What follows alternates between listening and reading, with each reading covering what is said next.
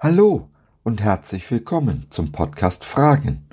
Heute mit der Rubrik Kurz gefasst, ein Thema in fünf Minuten. Wir sind Sabine und Josef und wir freuen uns sehr, dass du dich reingeklickt hast. Schön, dass du dabei bist. Unser Universum ist schon erstaunlich. So erstaunlich, dass es unmöglich ein Produkt des Zufalls sein kann.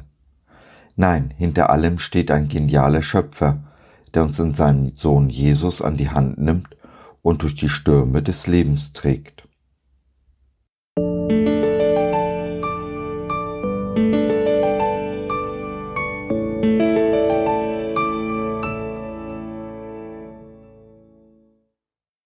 Licht in harten Herzen von der Sonne, U-Booten und Stürmen. Wie wir das Licht in diese dunkle Welt bringen. Jesus spricht, ich bin das Licht der Welt. Johannes 8, Vers 12. Schon mal über unsere Sonne nachgedacht? Sie ist 152 Millionen Kilometer von uns entfernt. Das ist so weit weg, dass wir uns diese Entfernung nur sehr schwer vorstellen können. Die Entfernung ist so groß, dass das Licht der Sonne knapp acht Minuten zu uns zur Erde braucht und Licht bewegt sich mit knapp 300.000 Stundenkilometern. Es gibt nichts, was schneller ist als das Licht und es braucht trotzdem acht Minuten zu uns. Doch auf unserer Erde geschieht dann etwas Erstaunliches. Wenn man sich in ein U-Boot setzt und nur 1000 Meter tief taucht, dann ist da kein Licht mehr. Das Wasser bremst das Licht aus. Es hat 152 Millionen Kilometer zurückgelegt, aber im Wasser ist nach 1000 Metern Schluss. Jesus ist das Licht der Welt. Er erhält unsere Herzen.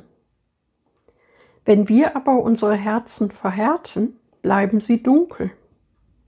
Wir sitzen dann in diesem U-Boot in tausend Metern Tiefe und bekommen kein Licht mehr ab. So viele Menschen sind gefangen in ihrem eigenen U-Boot, wo es kein Licht gibt und wo die Bitterkeit in den Herzen regiert. Aber jeder von uns ist der Kapitän seines U-Bootes. In dem Moment, wo wir den Befehl geben, taucht es auf an die Oberfläche, hin zum Licht. Alles, was es dafür braucht, ist eine Entscheidung und den Mut, ins kalte Wasser zu springen.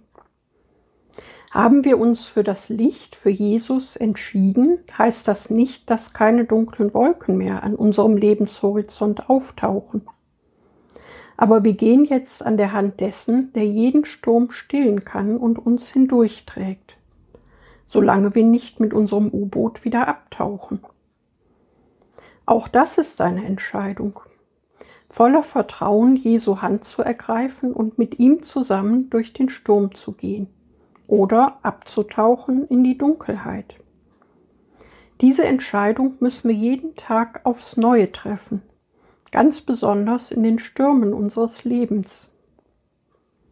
Und diese Stürme werden kommen, ob mit oder ohne Jesus. Gehen wir aber durch den Sturm mit Jesus, werden wir wachsen und reifen. Genau wie ein Baum nach jedem Sturm stärkere und tiefere Wurzeln hat. Wenn wir wollen, dass unser Lebensbaum in den Himmel wächst, braucht er Wurzeln, die bis an die Hölle reichen. Diese Erkenntnis stammt nicht von uns. Der bekannte Psychiater C.G. Jung hatte sie schon vor 100 Jahren. Stürme dauern nicht ewig. Nach einiger Zeit scheint unweigerlich wieder die Sonne. Das ist dann die Zeit, in der wir andere Menschen mit unserer Sturmerfahrung trösten und ermutigen. Wir werden auf Menschen treffen, die ganz tief unten in ihrem U-Boot sitzen, deren Herzen so hart sind, dass sie für das Licht unempfindlich geworden sind. Aber genau diesen Menschen bringen wir dann das Licht Jesu, das kein Sturm auslöschen kann und das die härtesten Herzen durchbricht. Es scheint durch uns Sturmfahrer und ehemalige U-Boot-Kapitäne hindurch und erhält diese Welt, die wir damit ein Stück heller hinterlassen, als wir sie vorgefunden haben.